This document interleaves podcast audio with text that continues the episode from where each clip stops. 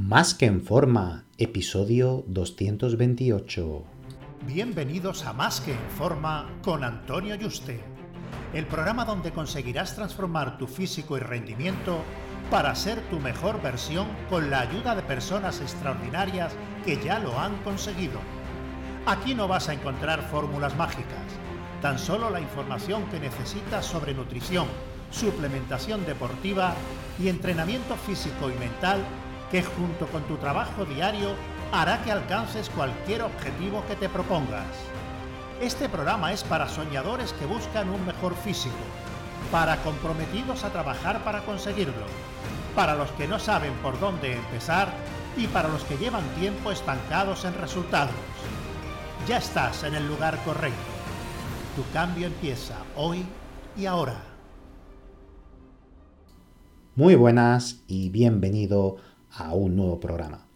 Recuerda que he abierto plazas para que puedas ser tu entrenador y dietista y trabajar uno a uno de la mano online para diseñarte tu dieta, entreno y llevarte el seguimiento diario para que consigas tu objetivo físico y de rendimiento de la forma más rápida, segura y sostenible posible. Así que si te interesa que trabajemos juntos, reserva tu cita por teléfono conmigo en antonioyuste.com barra ayúdame antonioyuste.com barra ayúdame, ayúdame sin tilde. Cuando llevaba ya unos años de entrenamiento, empecé con 14 años, sobre los 18 más o menos, cuando llevaba ya unos 4, empecé a consultar pues foro americanos, seguir las páginas web y blogs de entrenadores americanos, pues para aprender. Veía que en sus prescripciones de entrenamiento, de lo que se llama comúnmente un mesociclo, normalmente de 4 semanas, y a la vez que se dividen en microciclos que suelen organizarse en una semana. En un ejercicio, por ejemplo, para ganar masa muscular, prescribían cuatro series de ocho repeticiones y aquí viene la cuestión. Decían que todas había que hacerlas al fallo y también ponían los resultados de sus atletas, o sea, estos son los kilos que ha movido mi atleta con este entrenamiento, ¿no? Incluso te prescribían el peso a utilizar, ¿no? En kilos. Y al ver los pesos en las cuatro series, en unas sentadillas, por ejemplo, a lo mejor habían hecho 140 kilos, 8 repeticiones, toda al fallo, esas cuatro series. Y luego cuando yo me puse a seguir sus rutinas de entrenamiento, porque cuando había tan poca información de lo que funcionaba, pues al final lo pruebas todo, ¿no? Y, y vas viendo que te funciona y que no.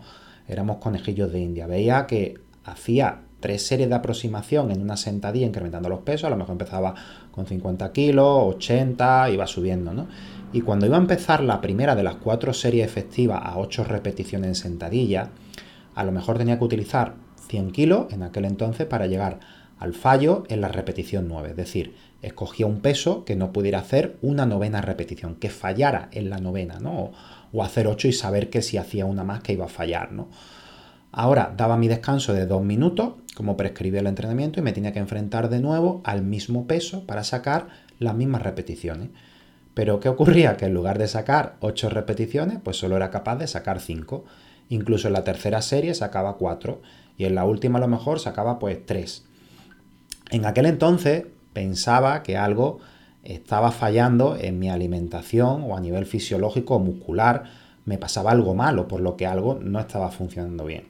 Porque no era solo este entrenador, sino que había otros que prescribían tres series o cuatro al fallo para un ejercicio al mismo número de repeticiones con un peso fijo. Y por mucho que me esforzaba, pues no lo conseguía.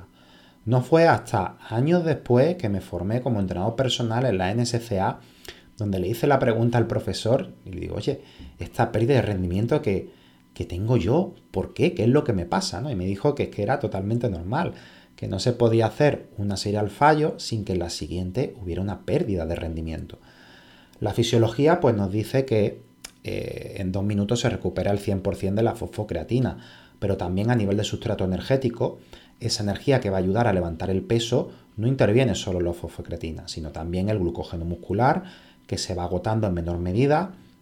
También influye las neuronas musculares, el sistema nervioso central, que tienen que reclutar todas esas fibras musculares, cómo se agotan esas fibras también, ¿no? A medida que van pasando las series todo esto interviniente en el proceso y su parcial agotamiento, pues hacían que hubiera una pérdida de rendimiento, por lo que esas irrealistas prescripciones de entrenador en el que dicen que haga tres series al fallo para 8 o 12 repeticiones con un mismo peso y ejercicio es imposible, así de simple. Tiene que haber una pérdida de rendimiento. Por eso, una pérdida de rendimiento si llegas al fallo en una serie es totalmente normal en la siguiente y de hecho debe ocurrir. Si no ocurre es que te ha estado tocando, mm, ya sabes lo que te ha estado tocando en esa serie, ¿vale? Y las anteriores. Así que de aquí que me gusta prescribir entrenamiento pues con una sola serie al fallo. Y una precedente pues que nos quedemos a dos, tres repeticiones del fallo que ya sea de cierta intensidad. Porque una parte fundamental para el progreso es que uno se supere los entrenos y debe ser lo suficiente motivante cada serie y darlo todo. Porque qué demotivante tiene hacer una serie adicional al fallo de un mismo ejercicio cuando va a sacar la mitad de repeticiones que la anterior. Puede haber un factor de superación de esa serie en concreto respecto a la semana anterior, pero nunca vas a mejorar la marca de la serie que has hecho cuando no había esa fatiga. Se ha demostrado que por grupo muscular el volumen semanal óptimo de series al fallo está entre 3 y 10 series. A mí particularmente me gusta moverme entre 6 y 8. Por lo que si necesitas agregar en una sesión de entrenamiento más serie al fallo, es más motivante agregar un ejercicio más y llevar esa serie de ese nuevo ejercicio al fallo que hacer otra más sabiendo que va a haber una pérdida de rendimiento. De ahí está que algunos youtubers digan que quedarse a varias repeticiones del fallo para poder aumentar el volumen de entrenamiento, alegando que a varias repeticiones del fallo generaremos las mismas adaptaciones o incluso aunque se generen algo menos, se compensa con ese extra de volumen. Entonces, realmente quedándose a 3-4 repeticiones del fallo, pero con un mayor volumen de entrenamiento, vamos a conseguir mejores resultados en ganancia de masa muscular.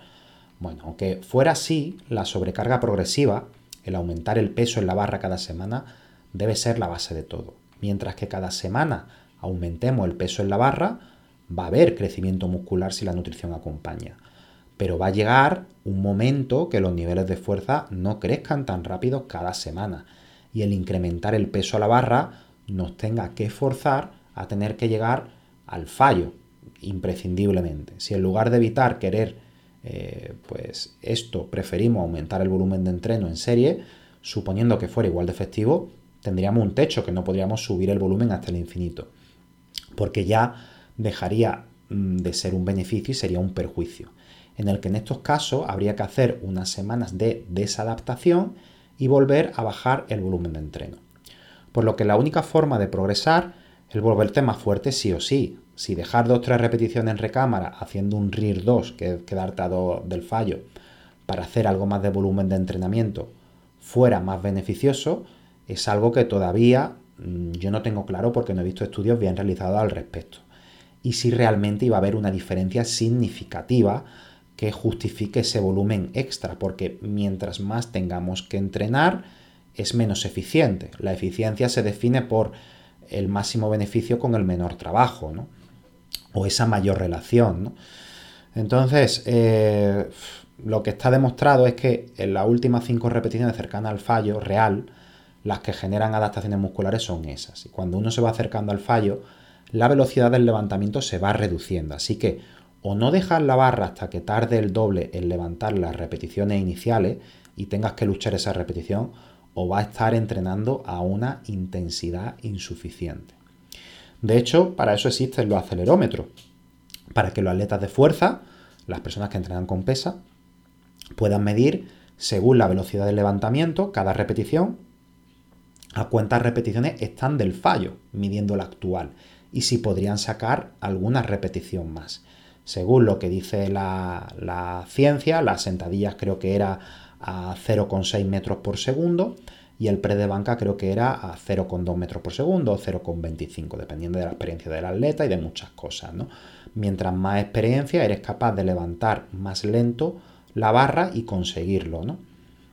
Si no llega al fallo, mm, pues va a poder aumentar, hacer aumentar algo el volumen de entreno al ser la fatiga a todos los niveles menor. Pero como no generes mínimo esa intensidad, te aseguro que no va a haber una progresión continuada en el tiempo por años.